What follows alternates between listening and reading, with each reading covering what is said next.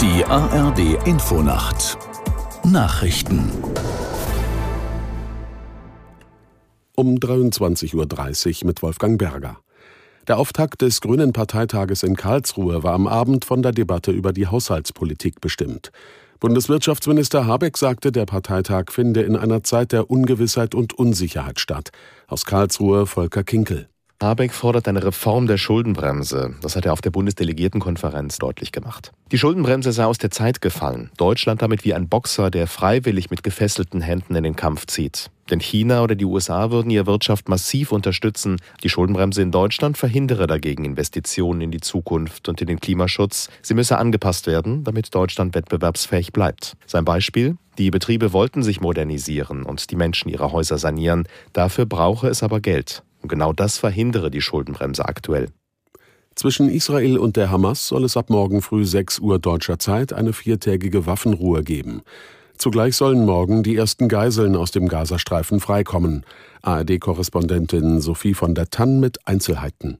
Die Angehörigen der 13 Geiseln, die als erstes freikommen sollen, wurden bereits informiert. Innerhalb von vier Tagen sollen dann insgesamt 50 Geiseln im Austausch gegen palästinensische Gefangene aus israelischen Gefängnissen freikommen. Die israelische Regierung sagt ganz deutlich, die Kämpfe sollen sofort weitergehen, wenn die Waffenruhe vorbei ist. Allerdings, wenn sich abzeichnet, dass durch eine längere Waffenruhe weitere Geiseln freikommen könnten, dann steigt sicherlich auch der Druck der Angehörigen der Geiseln.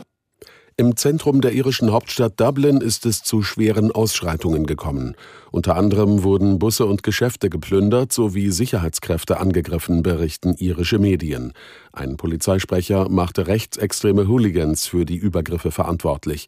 Vorausgegangen war ein Messerangriff, bei dem in Dublin am Nachmittag eine Frau und mehrere Kinder verletzt worden waren. Der mutmaßliche Täter wurde festgenommen. Die Hintergründe sind unklar. Zehntausende Menschen haben in New York die traditionelle Thanksgiving-Parade begleitet. Der Umzug mit riesigen Heliumballons, Tanzgruppen und Weihnachtsmotiven führt vom Central Park durch Manhattan. US-Präsident Biden wurde während der Fernsehübertragung zugeschaltet. Thanksgiving, das Erntedankfest, ist einer der wichtigsten Feiertage in den USA. Die Parade in New York fand dieses Jahr zum 97. Mal statt. Und das Wetter in Deutschland. Von der Mitte Richtung Süden ziehender Regen, weiter nördlich wechselnd bewölkt mit Schauern, Tiefstwerte plus 7 Grad in Mannheim bis minus 1 Grad an den Alpen. Morgen viele Wolken und Schauer, teils auch Schnee im Binnenland, teils Sturmböen, Höchstwerte 0 Grad im Erzgebirge bis 9 Grad am Kaiserstuhl. Die weiteren Aussichten.